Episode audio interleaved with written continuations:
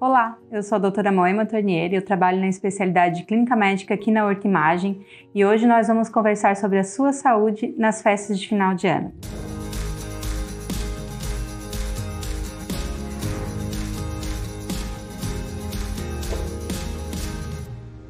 Com a chegada do Natal e do Ano Novo, é comum nós termos celebrações, festa com a família, festa com os amigos, festa no trabalho, mas é preciso ter muita atenção, principalmente se você tem diagnóstico de doenças crônicas como hipertensão arterial sistêmica, insuficiência renal crônica, diabetes mellitus, gota, dislipidemia, entre outros, porque o problema está no excesso. Excesso na ingestão de comidas ricas em carboidratos e gorduras, excesso na ingestão de bebida alcoólica, excesso na exposição solar.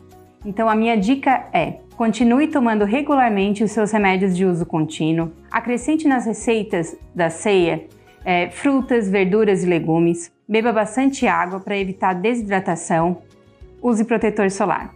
Outro assunto importante é que nessa época a gente começa a fazer reflexões sobre as metas lançadas lá em janeiro, e isso pode piorar doenças como ansiedade e depressão.